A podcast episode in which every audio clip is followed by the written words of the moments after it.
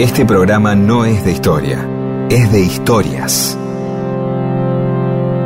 Historias para que no haya silencio, porque el silencio tiene demasiado prestigio. Y solo es bueno para dormir o para cuando no hay nada que decir. Mundo disperso. Historias de la vida y todo lo demás.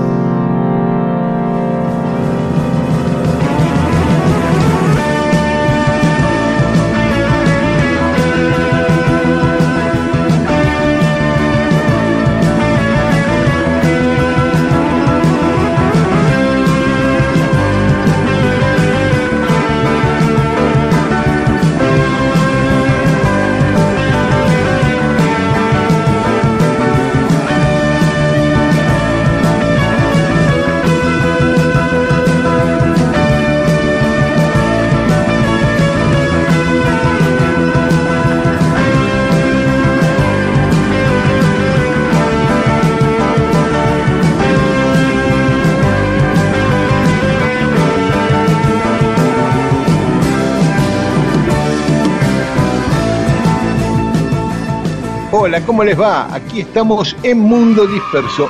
Somos Pedro Saborido, Daniel Míguez, junto a Paula Weintraub, Olivia Dayes y Eamon. ¿Cómo te va, Pedro? Muy bien, bien, hay que nombrarlos a los muchachos, y no es porque se enojen, ¿eh? no es un tema de ego, nunca reclaman esas cosas.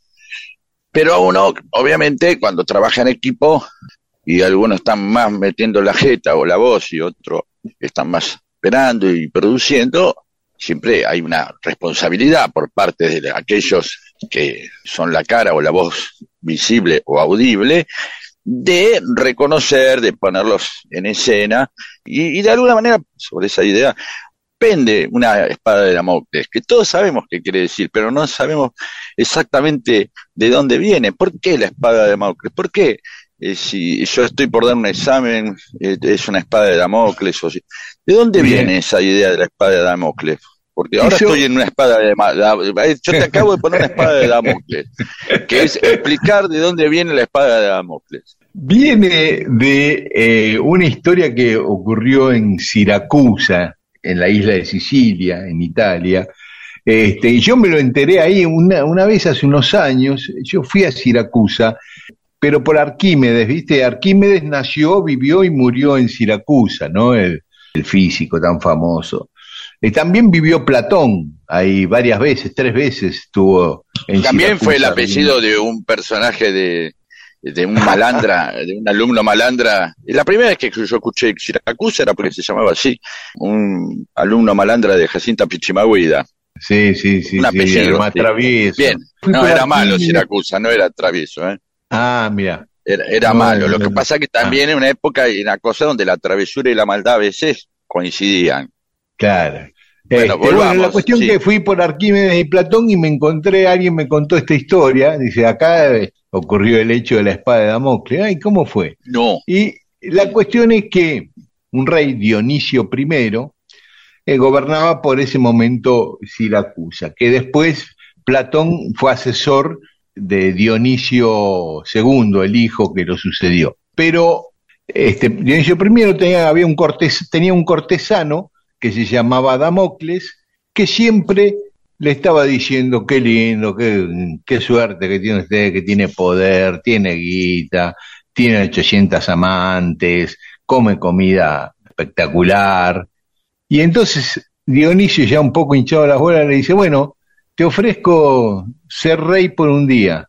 ¿Sí? ¿En serio? Claro, sí, de ahí, seguramente lo dionisíaco también viene de ahí, ¿no? De, de este Dionisio, quizás, digo, no sé no, eh, viene, viene de un dios, de un dios. Este ah, el nombre. Este, bueno, pero le hacía honor al nombre y la pasaba bomba y le dijo esto. Es, es como una comedia, ¿no? Este Dionisio por un día. Sí, es el tipo. Tal cual, sí, sí. Este, y bueno, entonces le sirven un banquete, lo atienden como un rey, Después, ya hasta, mientras comía, estaba pensando que la siesta la iba a pasar con alguna de las amantes del rey. Todo bien. Termina de comer, mira así para arriba y ve que arriba de su cabeza, a la altura de su cabeza, había una espada grande, muy afilada, que Uh. caía de punta así, atada a, a la viga del techo con un pelo, una crin de, de un caballo. Ah, El tipo miró para arriba, se levantó así, se levantó y, y mira y dice, ¿pero qué es esa espada? Y dice, bueno, vos querías ser por- rey por un día. Así es como vive el que gobierna, ¿eh? con una espada apuntándole a la cabeza todo el tiempo. Dice, no es solo la comida rica y qué sé yo.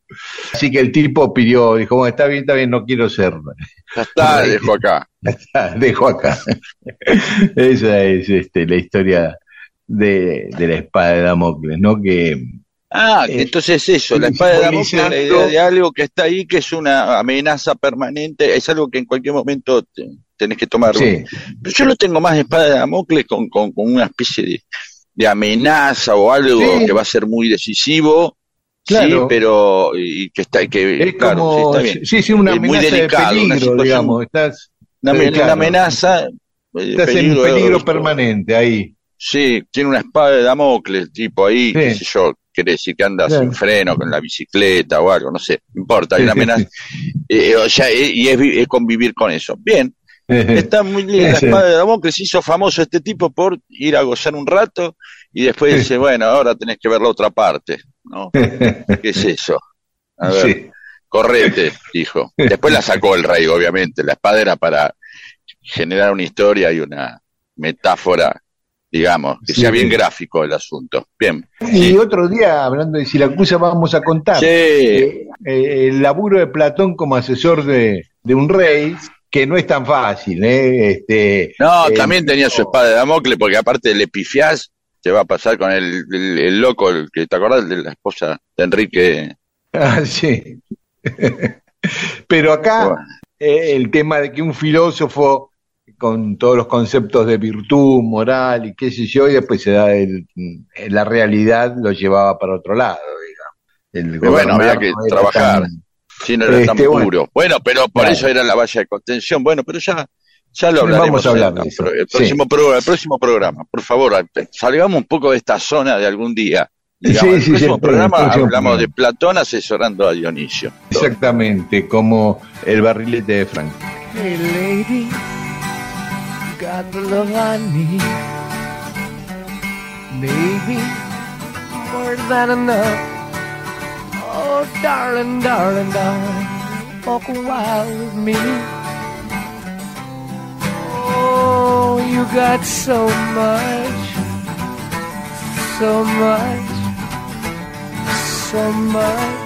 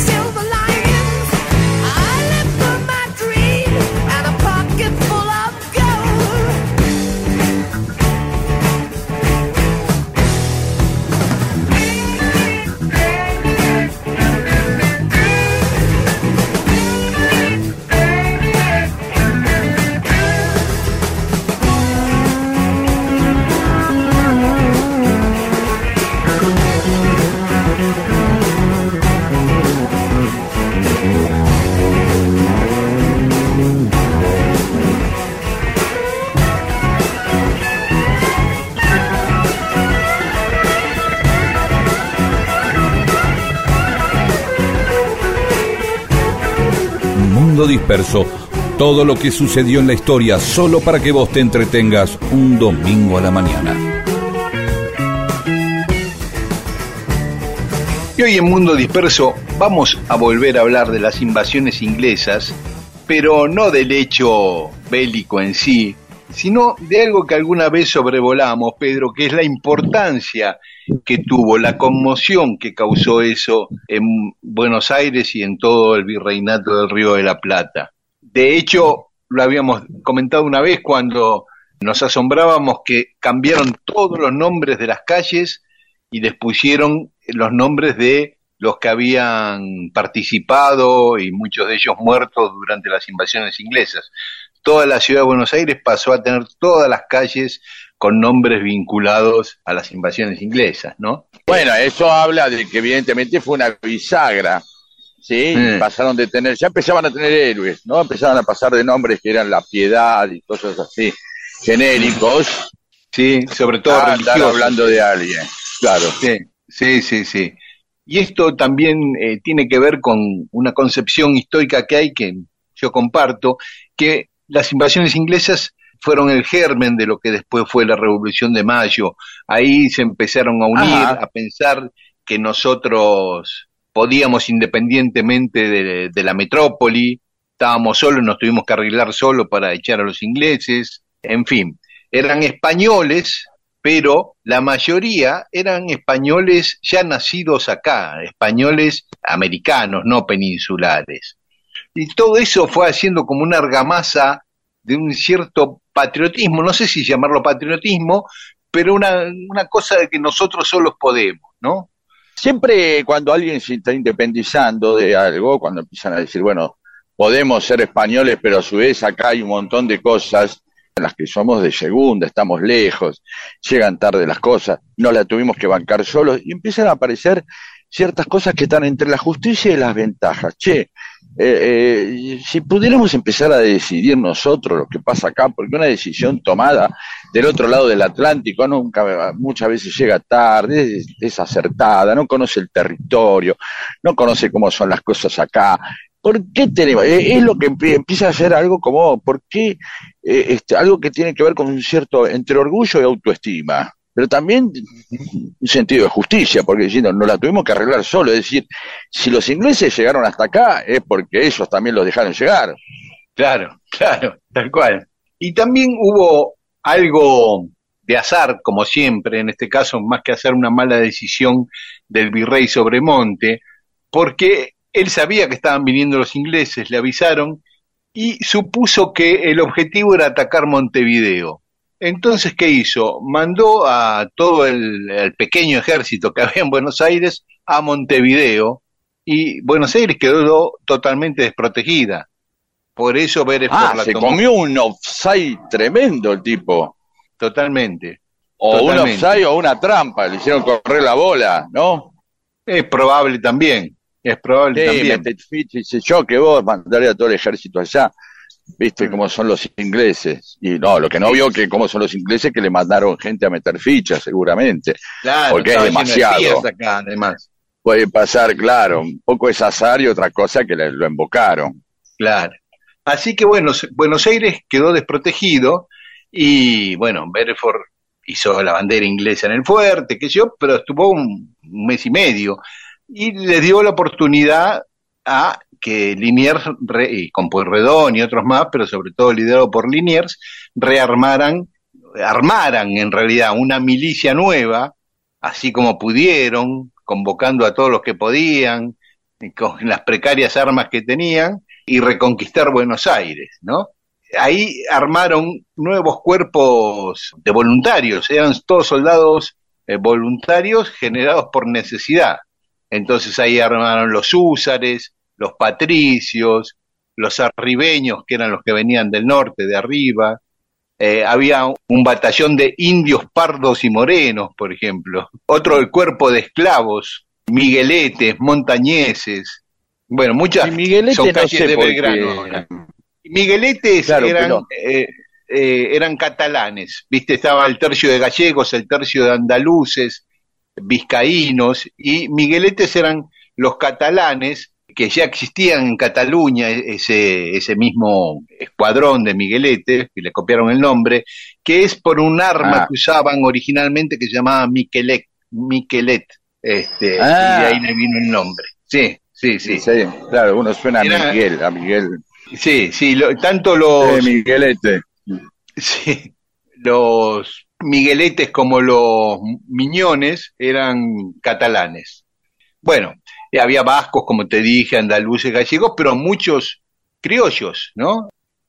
Ese hecho de que hubiera nuevas milicias, casi amateur, pero que les pagaron, les pagaban, creó, por un lado, una nueva clase social que eran militares asalariados, digamos, pero por otro lado, también confluyeron familias de mucha guita, como los Pueyrredón, Balcarce, muchos que tuvieron después protagonismo en el 25 de mayo. Larrea, Mateu, Saavedra, dos hermanos de Belgrano, Riverindarte, Terrada. Bueno, para ser sintético, la mitad, el 51% de los que participaron en la reconquista de Buenos Aires, luego participaron en la Revolución de Mayo y en las luchas por la independencia. Claro, suena lógico también, ¿no? Porque es como que se va confirmando gente que tiene una vocación de poder, ¿sí? Que forma parte de un sector de la sociedad eh, que, que lucha y que después encima este, liga nombre de calle, digo, empieza a hacer algo que también tiene que ver con la formación de un sector eh, social este, destacado, ¿no? Como la oportunidad también de destacarse. Claro, sí, sí, sí, sí, sí. Y además, ¿sabes, Pedro? Esto también como que galvanizó a toda la sociedad, porque no solo la gente de guita o la gente que participó en las milicias sin haber sido antes militares y ahora alcanzaba el rango militar, sino los esclavos, eh, las mujeres que estaban corridas en la sociedad y lucharon contra los ingleses. Muchas mujeres fueron prisioneras de, de los ingleses. Claro, lo que ocurre siempre en toda guerra, eh, bueno, primero la patria, ¿no? Y después los movimientos, por decir de alguna manera, ¿no? O sea, se dejan Claro. afuera un montón de cosas internas en pos de algo que es un enemigo común eh, en lo exterior. Así que bueno, Claro. está claro. Le dio un sentido y le dio, le dio también, eh, le dio a la sociedad, le dio una, una, un, un nuevo, este, me gustó eso de galvanizar, es un poco así como medio entre químico y de, de chapa y pintura, pero está bien, pero está bien. Es como que blindó algo también, no usando este, metáforas metálicas. Sí, sí, sí. Mira, escuchemos algo de música y después vamos a ver qué pasó con los esclavos, qué pasó con los aborígenes en función de las Claro, y invasiones salieron inglesas. todos ahí a festejar por la tercera, Claro. en vez de vamos por la tercera. Sé de un mago que habla con los peces, sé de un mundo en el espacio habitado Sé que vivir mucho es mucho mejor, pero sé también que mi vida es tan triste. Como un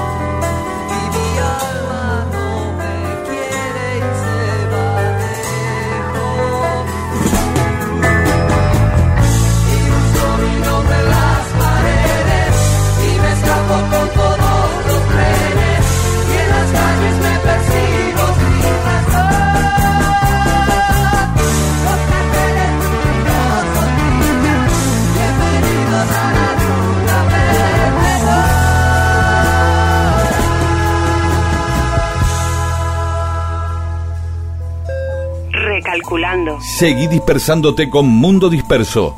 recalculando, Con Daniel Víguez y Pedro Saborido. recalculando. Y seguimos en Mundo Disperso, estamos hablando de las invasiones inglesas, de cómo eh, la sociedad de algún modo cambió a partir de las invasiones inglesas, la sociedad porteña de Buenos Aires sobre todo, pero que se expandió en buena medida a todo el país, porque en las invasiones inglesas también vinieron contingentes de Córdoba, de Mendoza, de Salta, de Jujuy, eh, a, Buenos Aires a combatir a los ingleses. Ah, eso no, no lo sabía, ¿ves? Claro, no fue solo eh, algo de Buenos Aires. Mayoritariamente los combatientes eran de Buenos Aires, pero muchas provincias aportaron. Y después de repeler la segunda invasión inglesa, ya eh, el 15 de octubre de 1807, pocos meses después, esto fue en agosto, dos meses después, el cabildo decide darle la libertad a todos los esclavos que habían resultado mutilados o inválidos por combatir eh, contra los ingleses le pagó el Estado al dueño, se lo compró y lo liberó, digamos. Y además le daba una pensión mensual a los esclavos heridos. Además, a las viudas también y a los huérfanos de los aborígenes y de los negros les daban una pensión. Y después, Liniers, para festejar el cumpleaños del rey Carlos IV, el 12 de noviembre, dispuso un sorteo para liberar 25 esclavos y otros cinco iban, ser- iban a ser liberados por sus méritos, 25 por sorteo y 5 por mérito. ¿Cuál es el mérito de ser un buen esclavo? Porque justo bueno, sí, ser un buen esclavo, y dice, me vas a liberar a este que es bueno, liberame a los... claro, claro, Claro, sí, claro. liberar a un esclavo que no funciona. Claro, el dueño diría, liberaron "Mira, los este es una maravilla. Sí, Este, como- este, déjamelo, que es bueno, que me afeita todas las mañanas. En cambio, este Claro, es medio que ponen pedo, se duerme. Claro. Como a los clubes de fútbol que le mandan el video de dos minutos de un jugador eh, de, y las dos buenas jugadas que hizo en su vida. Este, Claro. se lo venden muy caro. Bueno, hicieron eso y mm, se tenían que inscribir los esclavos.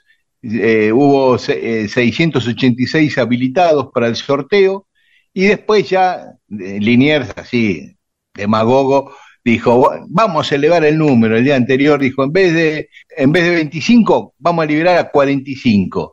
Y en vez de elegir a los 5 por mérito, a 10 por mérito. O sea, ahí ya tenía 55. Y dice, y además yo pago uno más de mi bolsillo, libero a otro. Y Pero entonces- le divertía liberar esclavos, que tenía, se, cal- le cal- se calentaba y ya me encanta soltar tipos, digo, eso sí, salgan corriendo para aquel lado diciendo, eh, viva, viva, ¿no? Este, Sí, y bueno, y eso fue contagiando, y entonces los cuerpos de voluntarios, los tercios de estos de gallegos, de vascos, de catalanes, pusieron plata para liberar 12 esclavos más, 12. Y después hizo una colecta que juntaron entre la gente común para liberar dos más. O sea que en total, ese día, el día del cumpleaños de Carlos IV, liberaron 70 esclavos que habían participado. lo lo maravilloso que es que sabiendo que eh, la libertad es tan preciada, eh, no los liberaban a todos. No, claro. digo, ahí está la contradicción. ¿Y ¿Por qué liberan esclavos? Porque es maravilloso que ganan la libertad. ¿Por qué no los liberan a todos? Bueno, no, traca. Que alguien tiene que trabajar, alguien que tiene que cocinar. Claro, está así, No, liberarlos a todos si es algo tan lindo. que- y, y después este, también eh, los caciques de distintas tribus argentinas vinieron a Buenos Aires, al Cabildo, a ofrecer sus ejércitos, ¿no? Eh, después de la primera invasión inglesa, el cacique Pampa Catemila fue en representación de 16 caciques al, al Cabildo y le ofreció poner sus hombres y sus caballos a disposición para proteger las costas del sur hasta Patagones. Después vinieron los caciques ranqueles desde Mendoza para custodiar toda la zona de Cuyo y de la cordillera. Después vinieron otros 10 caciques pampas que les ofrecía 20.000 hombres con 5 caballos cada uno, o sea, 100.000 caballos, 20.000 eh, soldados y, y 100.000 caballos. Este, bueno, el cabildo, por supuesto, le dijo que sí, que en cualquier cosa lo llamamos. También el Pumer, el cacique Pumer, el antepasado de Lito y María, Gabrie- y María Gabriela Pumer, también ofreció 2.862 hombres armados. Eh, y al cabildo a todos le decía que sí, pero tenían un poco de temor, ¿viste? Le decían que sí, cual- sí, gracias, cualquier cosa les avisamos, porque tenían temor a, a los, a los malos. Y se le metan encima, claro. Claro, claro, claro. Pero quiero decir que hubo una gran movilización en torno a, la- a las invasiones inglesas, movilización social, ¿no es cierto? Vos pensás, las mujeres también que combatieron muchísimo, la mayoría, había un alto porcentaje de jefas de hogar, porque eran viudas, por, por lo que fuera. Las mujeres de, las capas medias, podemos decir, en aquel momento, aunque no había clase media estrictamente, y, de, y de las clases bajas, las mujeres estaban en la vida cotidiana, en la actividad, en la calle, en el trabajo, sabían manejar armas.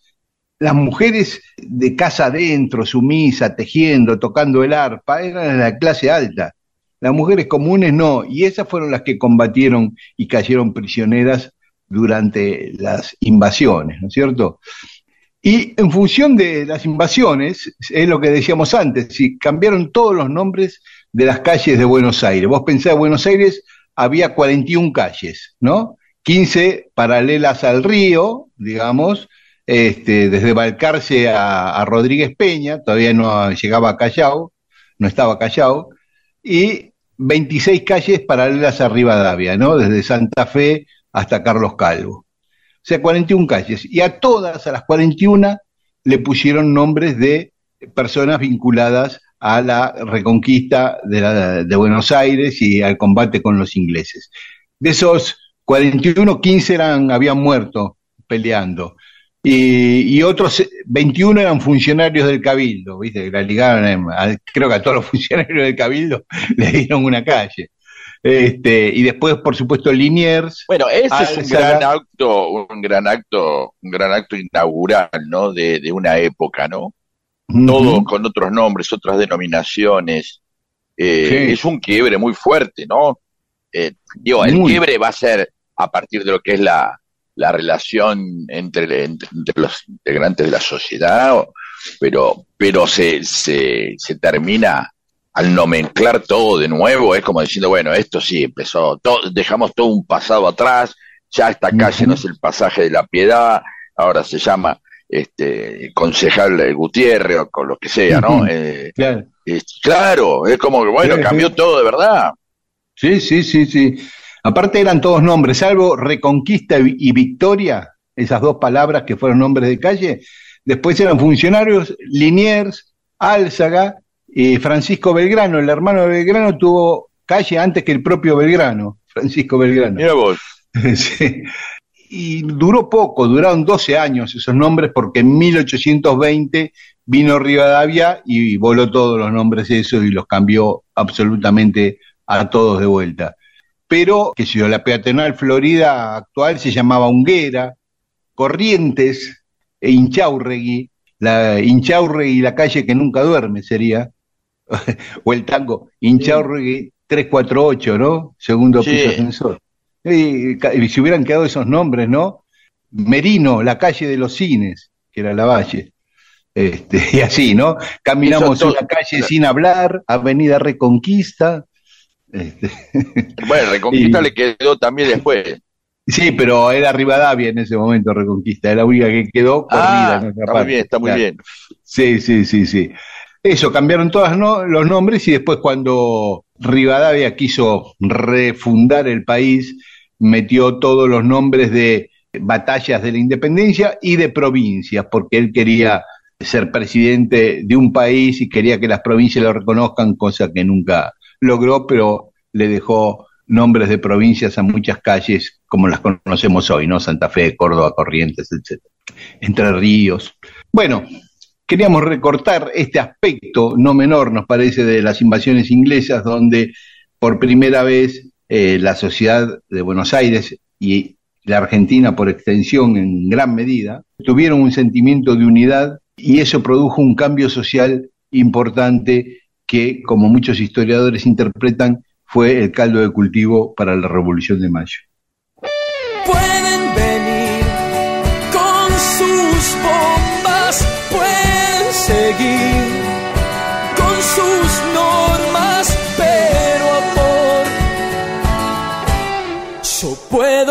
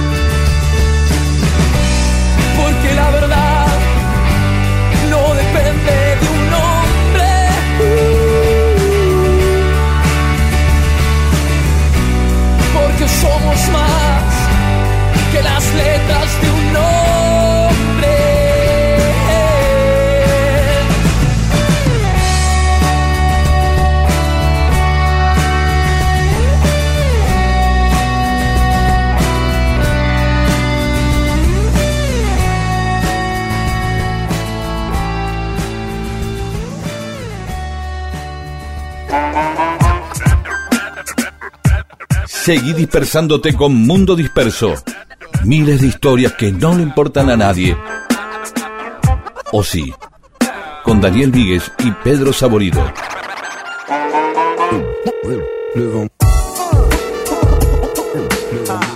Y en Mundo Disperso tenemos mensajes de los oyentes que nos escribieron a Facebook, a Mundo Disperso, y a Twitter e Instagram, a arroba Mundo Disperso AM. Empezamos con Rodrigo Maldonado, que está contento, que nos puedes escuchar y que quiere que le contemos algún día la historia del dueño de 4370, el cigarrillo, que quiere saber un poco más porque parece que este tipo quiso ser presidente de un club de fútbol. Ricardo No, Carranza no tenía, eh, yo tampoco, y tampoco el que no sabía que Chespirito se llama Chespirito, se llamaba Chespirito por Shakespeare, Shakespeare chiquitito, un pequeño Shakespeare, es Ricardo Carranza, ¿sí? así que está contento con el dato, lo puede comentar en lugares ahora.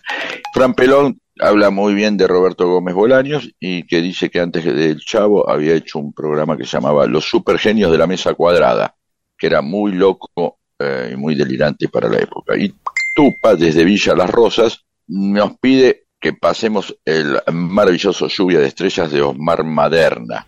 Alicia Goodrich nos avisa que el jueves 9 de marzo, este jueves, a las 8 de la noche, en el Bebop Club en Uriarte, 1658, toca Gastón Macencio. Así que quienes quieran ir este jueves a las 20 en Macencio en el Bebop Club. Después vamos a poner un tema de Gastón Macencio.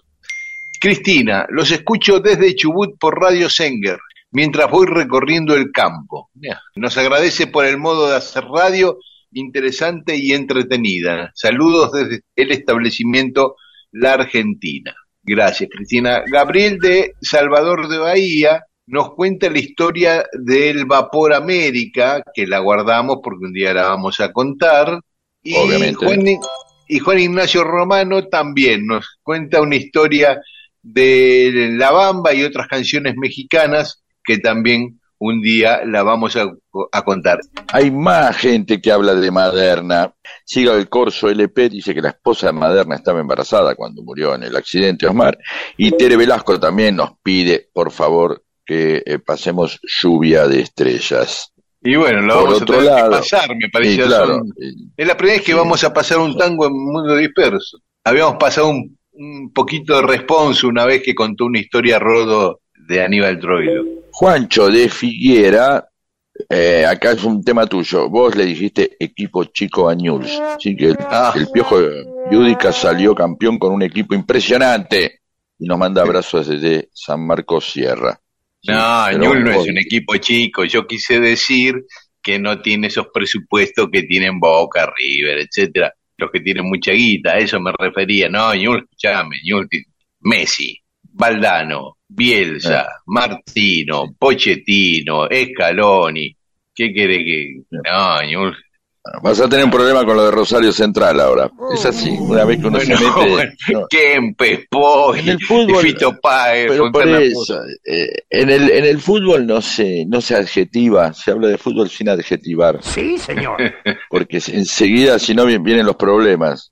Eduardo Castaño, la anécdota de Woody Allen, esa en la cual vos estabas en España y le estaba filmando y vos le dijiste de sacarse una foto y él te dijo que no porque estaba trabajando, podría ser el programa de Capusotto, claro, ese personaje que, Claro. que hacía Diego, que era el tipo que eh, había vivido muchas situaciones con Maradona, pero nunca ninguna interesante, todas eh, situaciones anodinas. Pero bueno, pero es una anécdota con Woody Allen. Es- Sí, bueno. Quizás ese es el valor. Yo no, yo no lo tuve, no, no tengo encuentro con Woody Allen.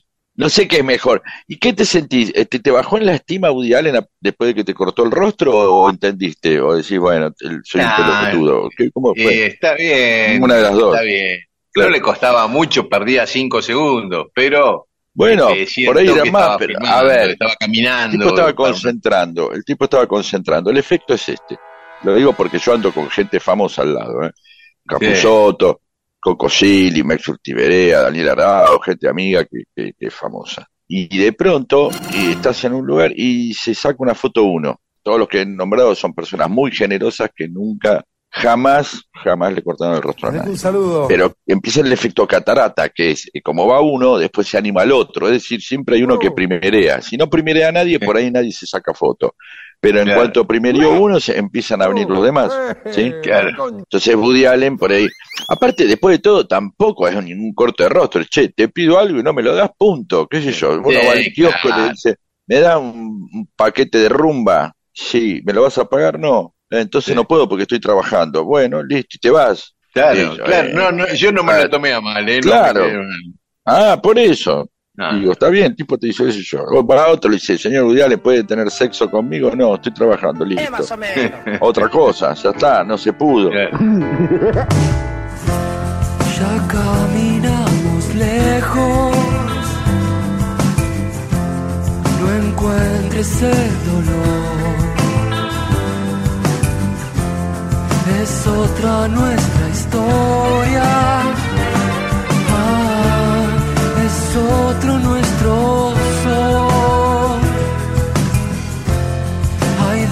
Demasiado fuego, amigo y fotos en un cajón,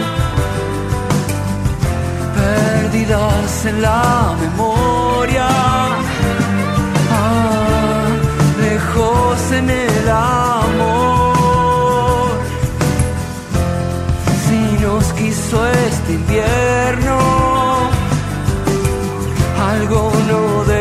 estar tan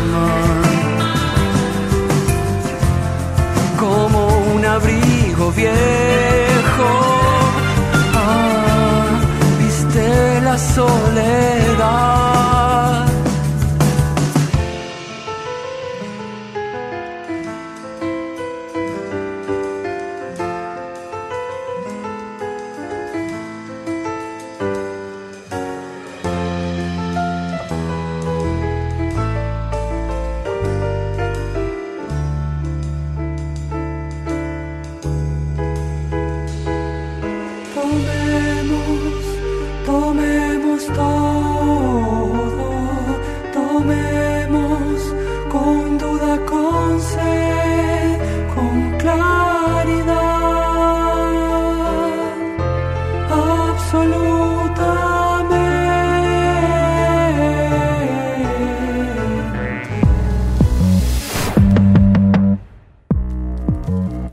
Disperso, eso que existe cuando vos lo escuchás.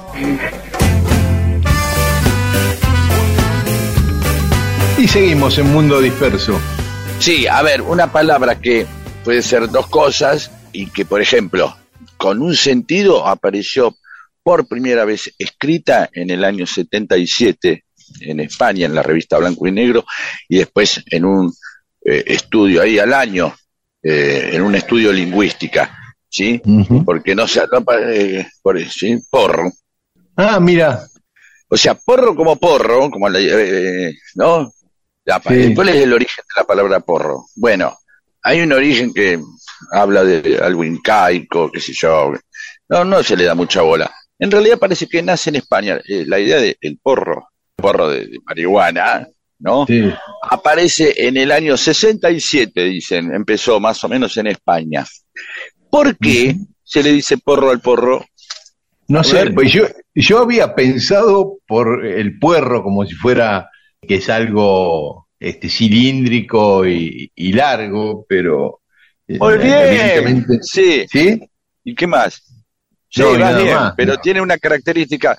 Claro, la característica que es que el porro, al ponerle más papel en una punta, estar más enrolla- eh, y el otro más verde, sí, según como lo armaban en la época, es, arranca verde y va hacia el blanco y termina en blanco la otra Ah, punta. mira, mira, De ahí, claro, de ahí que porro le digan porro, ¿sí? claro, O parece un porro, o parece un puerro, claro. puerro, claro, no sé. claro. Más, todavía no sé si porro y puerro es lo mismo. Mira, en no gallego, porque mi abuela al puerro le decía porro, porque en gallego puerro se dice porro. Bien, Pero- entonces viene de allá, directamente. Sí que pe- pensemos también siempre que estas, eh, estas metaforizaciones, estoy diciendo una bestialidad, seguramente algún profesor, profesora de lengua o algún lingüista va a decir, pero no importa que me corrija, para eso hablamos acá, para que nos corrijan y hagamos, Claro, sigamos haciendo el programa, porque la corrección da, es un contenido más de nuestro programa. claro, claro. Si la gente nos puede corregir tranquilamente, nosotros felices. Porque la manera de decirle, digamos, claro, la, la idea de usar una metáfora, la- eh, en primera instancia, es que lo- eh, alguien no se dé cuenta. No es nada más que simpático. Por eso muchos, estas terminologías, eh, estos términos eh, vienen de las cárceles, ¿sí? claro. Porque empieza a decir, bueno, a ver, ¿cómo digo que quiero un cigarrillo de marihuana, pero sin que se dé cuenta este, mi hermana? Ujú. Y entonces Claro. es, eh, tío, sí, alcánzame un porro. Bueno, ahí pueden empezar las confusiones, que traen un porro de verdad, qué sé yo. Pero uno tiene que medir esto. Cuando eh, más pudor hay sobre una palabra, sí, más formas aparecen de evocarla sobre un objeto. ¿Se entiende? Sí. Es decir, esto vamos a ampliarlo en otro momento. Si vos decís culo, hay mil maneras de decir culo. Trasero, traste, upite, ojete, y así. Algunas más bestiales, ¿no? Más Sí. groseras y otras más simpáticas. Culito, colita, eh, etcétera. El, el, coso, el poto en, Córdoba, ¿sí? Eh, en cambio, para el codo no hay, como no es pudoroso, eh, la, la parte, esa parte del cuerpo, no hay muchas palabras. pero El codo es codo Claro. y nada más, nadie, el hombro, nadie ve el breón, el co- no, nada, no hay manera. Y lo mismo pasa con eso, un cigarrillo puede ser un faso, que ya vamos a hablar del origen de la palabra faso, pero un cigarrillo de marihuana es faso, aparte, ¿no? Sí. Troncho, joint, canuto, cepelín, eh, hay mil, es más, todas las maneras que puedan decir la- eh, los oyentes que, que obviamente no fuman marihuana, simplemente que saben que otros fuman, porque nuestros oyentes no fuman marihuana, eh, pueden aportarlas. Es decir, una palabra cuanto más pudorosa o más al borde del delito anda, ya sea o de la transgresión, no importa si es el- la transgresión del pudor o la transgresión de las leyes, más se metaforiza, ¿sí? Claro. Así que Claro. también, claro, de ahí vas a ver que eh, la semana que viene, cuando hablemos del origen de la palabra escabio, Ah, te vas a dar cuenta también que tiene que ver precisamente con esta idea de andar eh, claro, contrabandeando información. Eh, exactamente, exactamente. Y lo, lo mismo que cuando, eh, eh, digamos, hay, hay cierta clandestinidad cuando se habla con un chico y bueno, va a hablar la, la cachufla, el pito, sí, vamos a ampliar esto, Sí. pero lo que quieran corregir los oyentes o los que quieran aportarnos sobre este tema, eh, ya está, ya vamos a, a- hacer una- un continuum de este tema, ¿sí? una continuidad de este tema. Y Pedro, ¿y por qué decías que apareció escrito en 1977 por primera vez? Eh, Porque eh, en las revistas o en una novela es la primera vez que una palabra abandona, o sea, mejor dicho, eh, excede el lenguaje oral, la cotidianeidad, este, y aparece en la legitimación de ser una palabra impresa. ¿Sí? Alguien la escribió, alguien la legitimó en un escrito, en este caso una nota periodística en la revista Blanco y Negro y después también tratamientos, estudios sobre lingüística, qué sé yo. Y en la novela, en una, una novela que, de la que vamos a hablar que se llama eh, Copenhague no existe, también del año 79, que aparece ahí. Entonces aparece ahí algo legitimado, es decir, claro. se empieza a hablar. Pensemos que no podríamos hablar de este tema en esa época por radio. Claro, más bien. Podríamos estar hablando de esto en el año 75, 77. No, Era algo que estaba en la realidad, daba vueltas, que yo, y por eso se le decía porro, faso, eh, o Ujú. charuto, o lo que sea. Pero cuando una palabra finalmente aparece impresa en una novela, una, eh, eh, dicha por televisión, es como que se termina de legitimar, ¿no? Bueno, ac- aceptamos que existe la, el porro, aceptamos que alguien deja de ser un tabú, ¿no? Claro, ¿Sí? claro. Y, vamos y- y todo el tiempo, es lo mismo que decir culo. Cuando, cuando por primera vez eh, alguien dijo culo en televisión, fue Alberto Closas, Mm, en el programa de Mirta Legrand. Sí, en los años, principios del año 70, que el tipo dijo, bueno, que él, él- él, eh, no entendía como le teníamos miedo a algunas palabras, algo así, y de pronto dice culo, y fue un wow, de verdad. Que iba a ver la gente a los teatros de revista, la transgresión de que un tipo arriba del escenario dijera la puta que lo parió, o sea, Marrone, Pepe Arias o, o- o Linda Bozán, que digan una puteada, y eso, o las películas.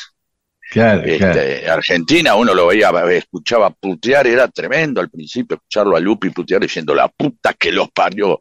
Era fuerte eso, ¿no? El principio de la democracia. tal. Siempre, incluso los escritos uno veía, vos como periodista lo sabés, deberíamos manual, dice, cuando tengan que poner se fue a la mierda, pongan se fue a la M, puntos suspensivos. ¿O no era así? Exactamente. Sí, era así, era así.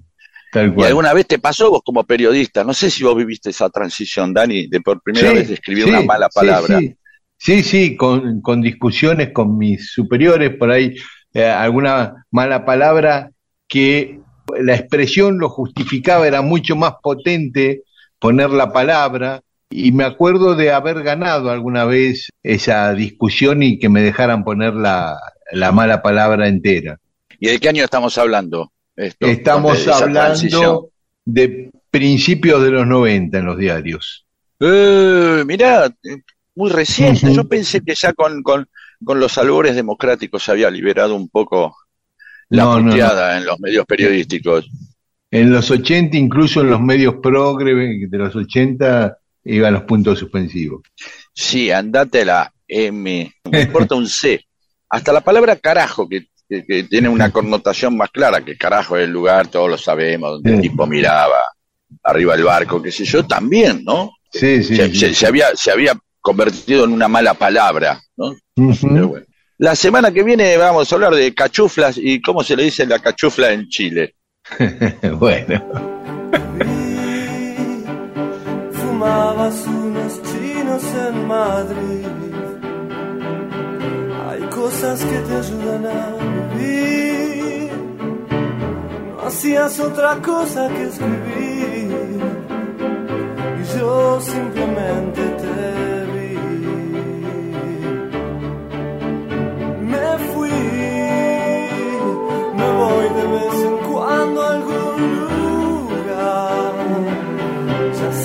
te hace gracia este país.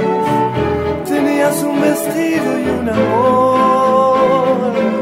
Y yo simplemente te vi. Todo lo que diga está de más. Las luces siempre encienden en el alma. Y cuando me pierdo en la ciudad, ya sabes comprender. Es solo un rato no más. Tendría que llorar o salir a matar.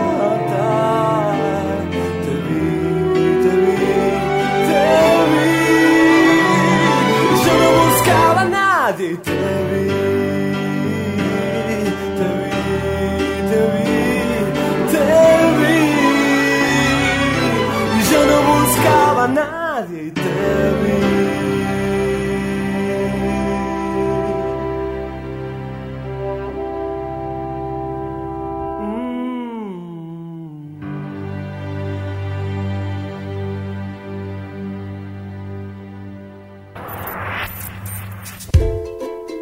Para fiestas, cumpleaños, encuentros en la puerta del colegio y en cualquier ocasión en la que hay que comunicarse con otra persona, existe Mundo Disperso, el programa que provee historias que unen a la gente y la hacen más buena, porque se comunican entre sí.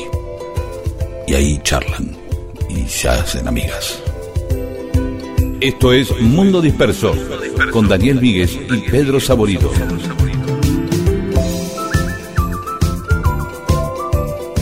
Y en Mundo Disperso seguimos con mensajes de los oyentes. Seguimos. Claudio Baldoni dice, al escuchar eh, la historia de la Guerra de los Mundos, eh, sintió una sana nostalgia por la época en que cuando un medio mentía, iba la gente y lo prendía a fuego. Bueno, Baldoni, no de ideas. María Cristina Aguado Casal, que va a volver a escuchar el programa porque lo escuchó a medias y entonces, bueno, para eso está el Spotify, para ver. Y después pregunta si es verdad lo de Messi y el nombre. Mira, yo tengo que es así, que se llama Lionel por Lionel Richie. Es una historia. Incluso hay un video donde el tipo, eh, Lionel Richie, comenta que se enteró y bueno, le encantó. Bueno, eh, no vi el sí. video tampoco. Estoy hablando, porque en el mundo disperso también hablamos de cosas ya que no, no están chequeadas del todo a veces, ¿no? Pero parece que sí, qué sé yo, que es... eh, Sí, sí, sí, sí, creo. que no que se la crea, aparte si es mentira o si no es, es, es lindo que Claro. se llame Lionel, Lionel por Lionel Richie y no Lionel porque les gustó el nombre Lionel. Claro, es más claro, interesante.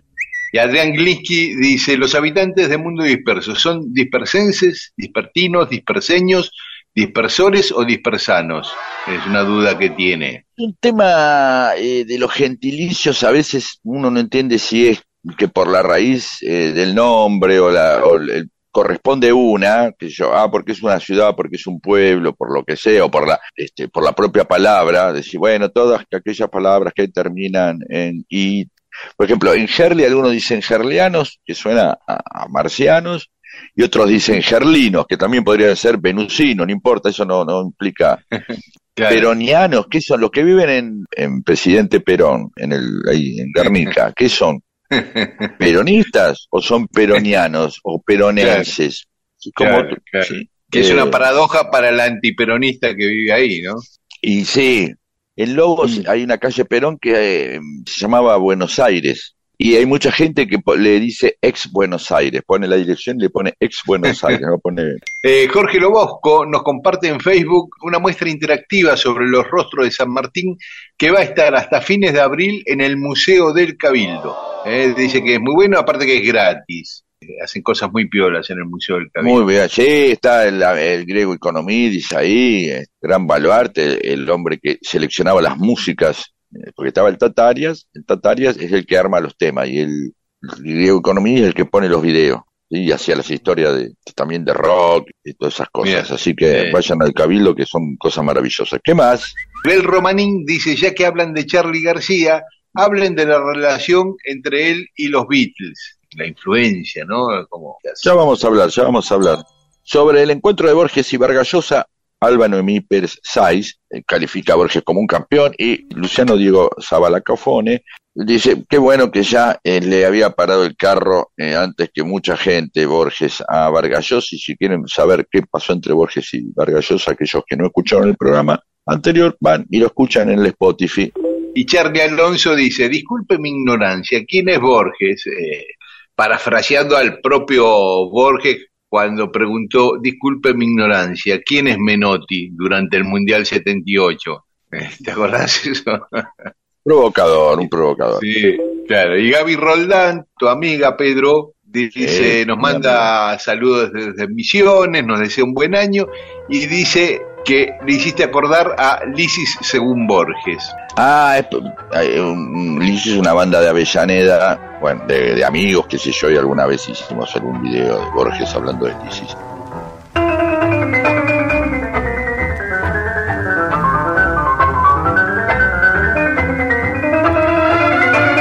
Esto es Mundo Disperso, con Daniel Víguez y Pedro Saborido.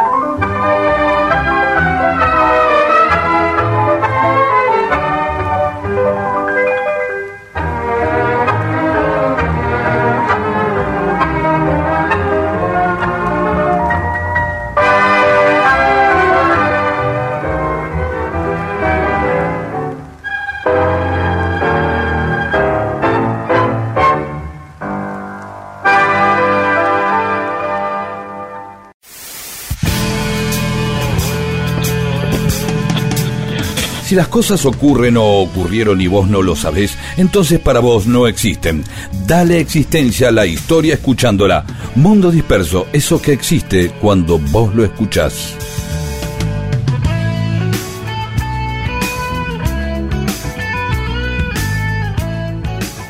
Y en Mundo Disperso, cosas que pasaron un día como hoy, un 5 de marzo. En 1616, la Iglesia Católica condenó a Copérnico por su libro en el cual demostraba que el Sol no giraba alrededor de la Tierra, sino al revés. ¿no? Lo declaró hereje. Este, pero Muy bueno, bien. después revisaron el caso, a ver si era así, y tardó 359 años, y en 1992 el Papa Juan Pablo II dijo que no, que no era hereje Copérnico y que tenía razón. Que, Obviamente, y, y ahora Bergoglio, eh, que, que viene de Guardia de Hierro, así que está todo bien, no pasa nada con la iglesia. Está todo bien, Eh, con Copérnico, con todo, sí. en sol, 1900 eh, la tierra, la tierra gira alrededor de Perón, sí. Bien, sigamos. En 1904 se funda el Club San Telmo, ¿eh? un club Ah, antes que Independiente, que Boca, que muchos grandes, se fundó San Telmo. Este, Claro, que es uno de los clubes, digamos, exiliados, o clubes porteños exiliados, ¿no? Porque tienen una pequeña sede en San Telmo, pero están en Avellaneda. Como un montón de cosas que pasan Un pie de entre cada lado de- y conurbanenses. Sí, un pie de cada lado del riachuelo. Sabes que al principio, el primer partido, la camiseta era azul y blanca, rayas azules y blancas. Y cuando Ajá. la pusieron a lavar después del partido, se destiñó el azul y quedó az- azul y celeste. Las blancas se transformaron en celestes. Y así quedó definitivamente la hermosa camiseta de Santelmo a rayas Sí, es verdad. Que, que van gamando, ¿no? Generalmente siempre eh, los, los colores, no digo que se, se contraponen, se destacan uno del otro, qué sé yo, no, la verdad, tendríamos que llamar a alguien que sepa de eso, como Marlene, como mi compañera, que- Pero en este caso es, pertenecen a la misma gama. Si hay alguien que sabe de colorimetría, nos puede este, asesorar al respecto. Pero de verdad, no hay mucha. No es que hay cam- camiseta con verde oscuro y verde clarito, ¿sí? Claro, sí, sí, sí, sí. Eh, rojo y rojo y rosa. rosa, ahí está. Ah, Sí. Claro, Sí, sí. no hay Este, muchas de esas. No. Eh, En 1916, un 5 de marzo, se hundió en Brasil, en San- frente a la costa de San Pablo, cerca del puerto de Santos, el barco español Príncipe de Asturias, que era un transatlántico muy moderno, se hundió con 500 pasajeros a bordo. La mayoría de los pasajeros eran españoles y argentinos, porque iba desde Barcelona a Buenos Aires el barco. Y traía el monumento de los españoles, este, y que era un- ahí. Sí, se hundió ahí con el barco. Era un regalo de la comunidad española a la Argentina por el centenario. Tenía que estar listo para 1910.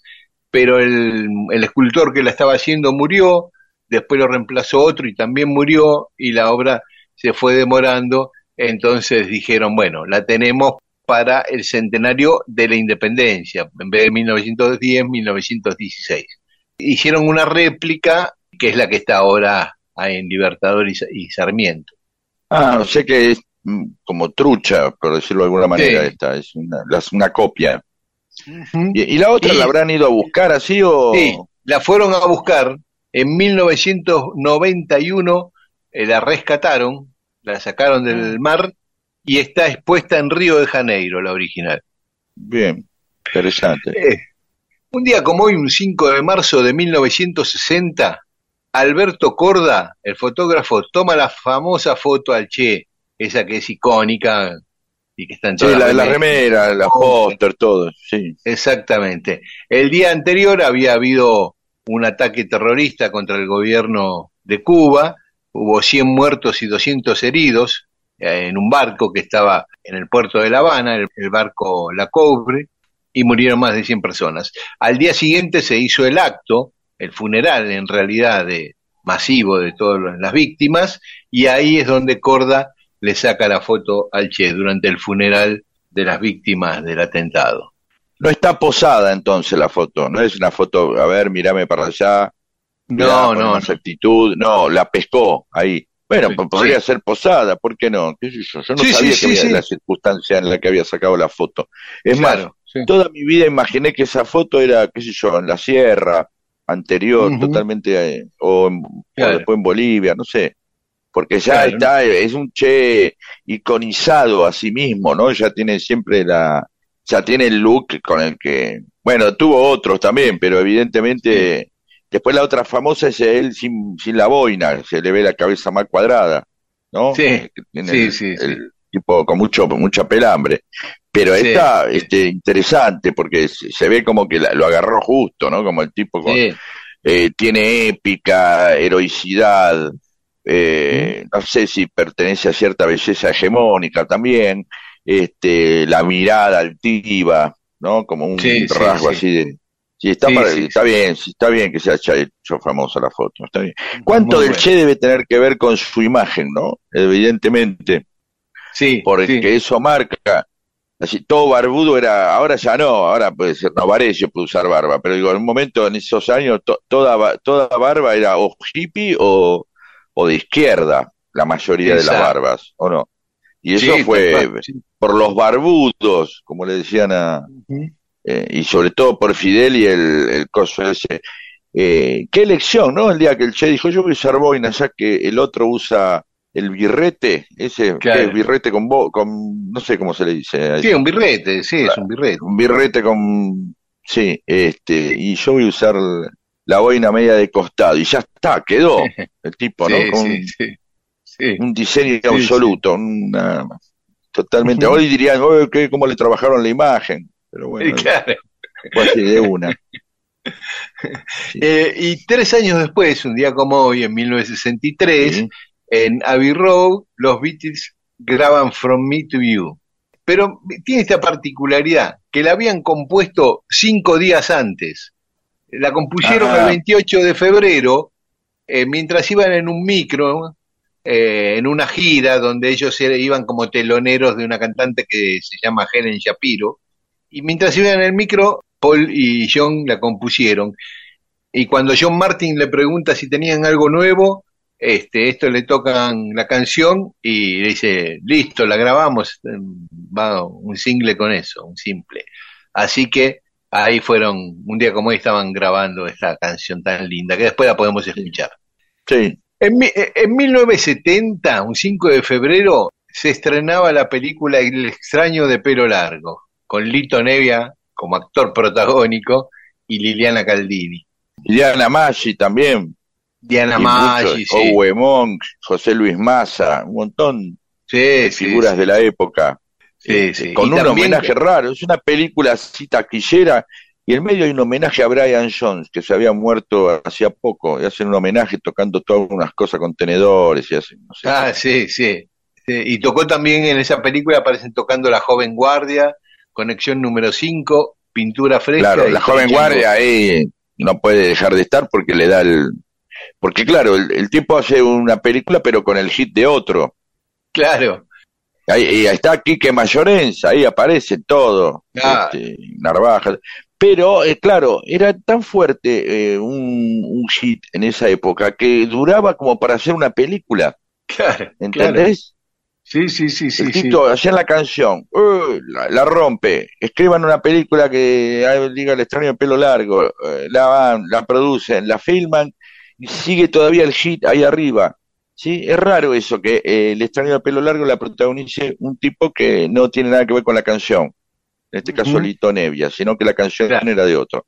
Pero de alguna manera era... el rockero más famoso que- en ese momento, Lito Nevia. ¿no? Sí, y, y también la canción era como una descripción muy, muy este, fina de un hippie rockero de ese momento, ¿no?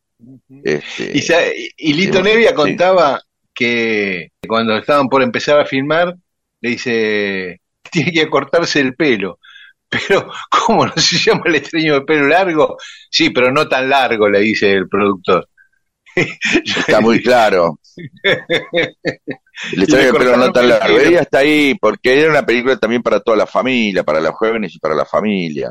Claro, Y una- claro, este, claro. escenas memorables. Bueno, ya comentaremos una escena memorable, de ahí que se me está viniendo Sí. a la mente, que siempre comenta Omar Quiroga. Sí, Ah, adelante, bueno. ¿qué más? Nacía un día como hoy, en 1870, Rosa Luxemburgo, la revolucionaria alemana, que murió asesinada en 1919. Y en 1922, otro que murió asesinado. Nacía Pier Paolo Pasolini, el director de cine, que lo mataron en el 75. También como, un día como hoy nacía Andy Gibb, el de los Gees, y están Sí. cumpliendo años. Daddy Brieva, que le mandamos un gran abrazo al querido Daddy. Darío Grandinetti está cumpliendo años, otro actorazo. Mira vos. Sí. Están cumpliendo años también Esther Goris Uh, e Iván Noble. ¿eh? Así que a Iván todos, Noble.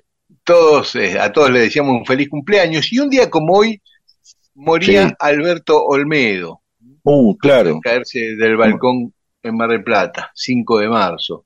Sabés que mm, yo estaba justo, era una época que hacía una guardia en una agencia de noticias, los domingos trabajaba todo el día en esa agencia de noticias y entraba a las 6 de la mañana. Y llego y me topo con esa noticia, tuve que laburar como había muerto nada menos que Olmedo, un domingo que no había, había poca gente para trabajar, siempre me acuerdo de eso, y que venía de una racha, porque dos semanas antes, Monzón, también un sábado a la noche, igual que Olmedo, y la noticia nos enteramos el domingo a la mañana, que Monzón había matado a Alicia Muñiz dos semanas antes, también un sábado. En Mar del Plata también, así que bueno, siempre me acuerdo de eso. De manera de empezar el domingo, claro. Sí, 1988. Este, y un día como hoy, de 2013, también moría Hugo Chávez, el expresidente de Venezuela. Si te parece, podemos irnos con escuchando From Me to You. Dale.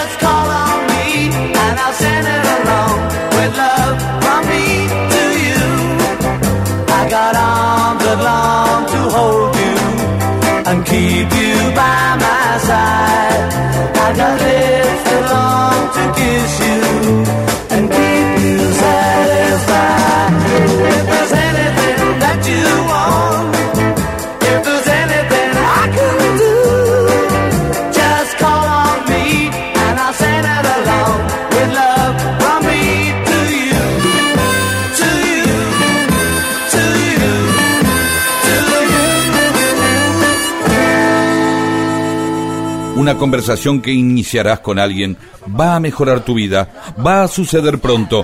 Es mejor que tengas temas para animarla. Mundo disperso, un atentado al incómodo silencio.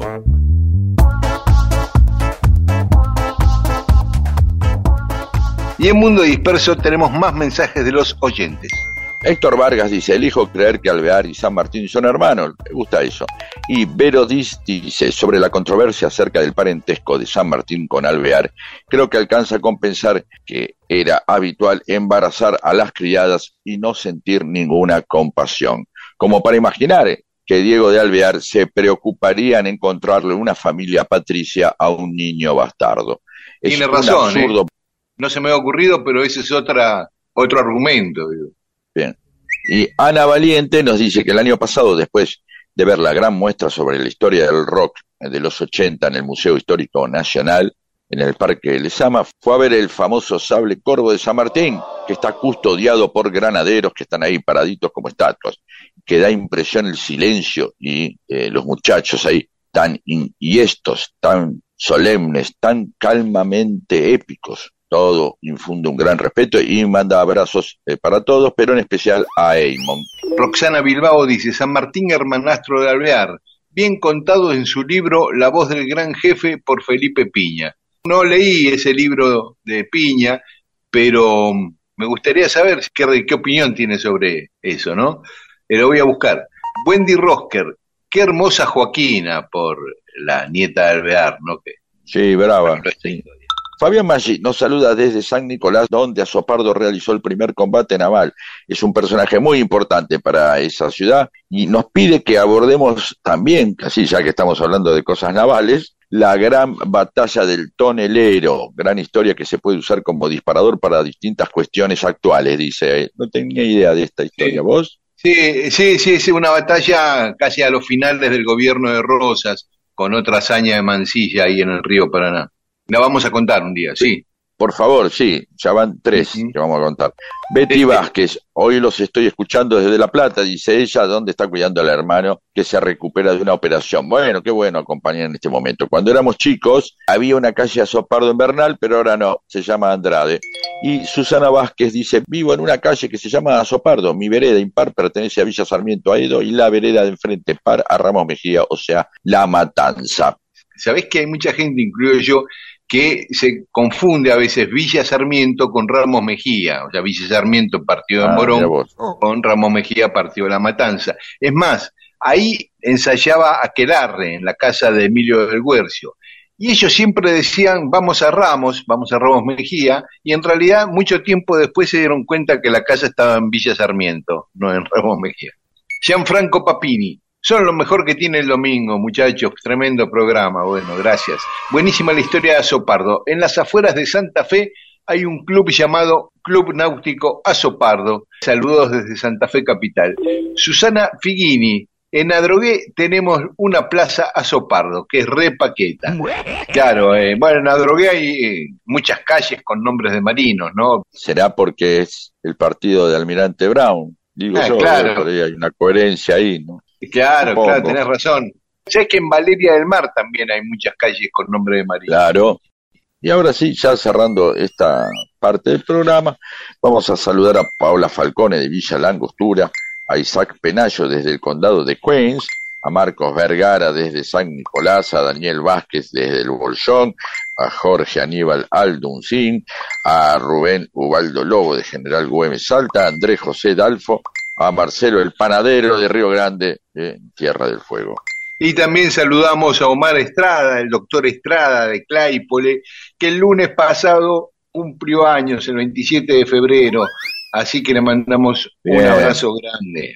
¿Qué? ¿Médico o abogado? Abogado, abogado. Ah, claro, porque mm, los médicos, digo, los días del cumpleaños de los médicos es tremendo. Sea, el médico, por ser un tipo que se le regalan cosas, eh, no, no sé si al abogado por haber algo hecho bien se le regalan cosas, pero yo me acuerdo que íbamos a lo de mi amigo Gaby Royman, Marcelo de la casa, que el papá era doctor, y siempre había de todo, empanada, whisky, vino, no sé si alguna vez le regalaron alguna gallina o algo. Y vamos a hablar de esto. Este es un tema, Sí. es el cuarto tema que vamos a hablar, que es la ofrenda al médico, ¿sí? Pablo nos manda saludos desde Israel y dice que faltó algún programa de Spotify, de Mundo Disperso en Spotify. Bueno, ya lo estamos solucionando. Lo que pasa es que arranca el año y, y están todos los programas nuevos. Bueno, y lleva un tiempito. Eh, Saludos a Tere Velasco, a Enrique Simoncelli, a Sergio Páez y a Walter Vera. Gracias a todas y a todos. Todo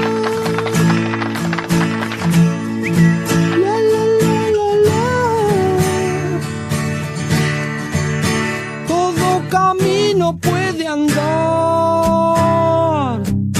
todo puede andar.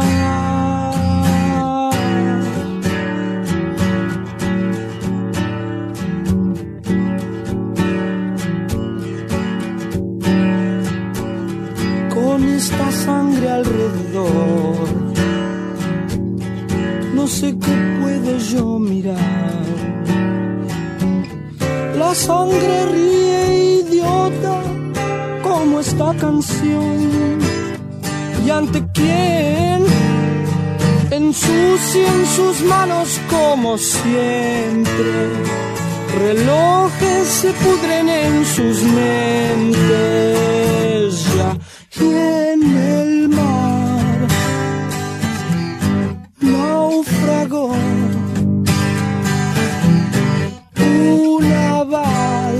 balsa que nunca zarpó. Mar aquí, mar allá. En un momento vas a ver que ya es la hora de volver. Pero trayendo a casa todo aquel fulgor. ¿Y para quién? Las almas repudian todo encierro. Las cruces dejaron de llover.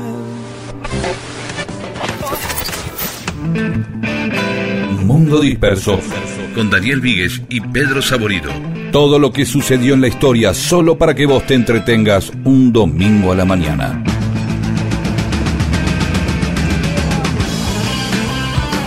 Y entramos en el último tramo de Mundo Disperso. Anduviste viajando mucho, Pedro. Estás viajando Sí, mucho. sigo ahí, estamos con REP, a veces con la Inca, hablando de identidad bonaerense, a veces vamos a presentar eh, el libro, este, voy a ir con el, ruso y yo. Eh, sí, sí, sí, y, y- y en uno de los lugares, aprovechamos El acá libro, una hablar- historia del capitalismo, eh, una historia de la vida. Claro, eso, una historia de la vida del capitalismo que espero que tenemos que sortear un libro. El problema nos- nuestro para sortear un libro es que no sabemos después cómo hacérselo llegar a la persona.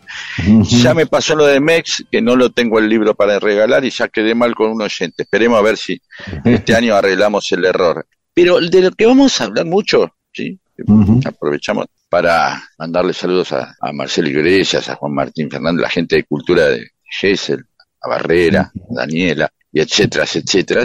Es de la historia de Gessel, es interesante la historia del tipo del fundador de Villa Gesell, que mucha gente piensa que era alemán, no, no, es un tipo de Banfield, hijo de alemanes de Banfield, que empezó a hacer todo este asunto en Gesell y, este, y habitar, y poder terminar con eh, Villa Miguel, imagínate, Miguel, vos haces eso, en lugar le pones Villa Claro. Miguel. Claro, y después claro. alfajores que tienen tu nombre, a los, geselinos, etcétera, etcétera, etcétera, etcétera. Exactamente. Eh, y su casa, la casa que tenía donde empezó todo, donde hoy está la escuela de cerámica y que dirige Analía, eh, que es una casa que tenía cuatro puertas, eh, una por cada costado. ¿Por qué? Y porque era la única casa arriba de los médanos y el viento... Eh, estaban en la arena. médano, exactamente. Entonces, y, y fíjense, uno eh, no toma dimensión de lo que es un médano moviéndose como para que un tipo tenga una casa con cuatro puertas, porque dice, bueno, si se tapa una, tengo la otra. ¿Se entiende? Pero bueno, Sí, pero sí. vamos a hablar eh, eh, en, en el próximo programa de la historia de Gessel. Dale, dale, está Ahora bueno. nos Yo despedimos. una vez lo vi ah, cuando yo era muy jovencito, adolescente, este, pasé por la puerta de esa casa y estaba ahí sentado él y lo vi a Carlos Gessel. Bueno, nos encontramos el domingo que viene a las 12 aquí en Radio Nacional AM870 y esta medianoche nos pueden escuchar por Nacional Rock 93.7. Chao, hasta el domingo. She moves like she don't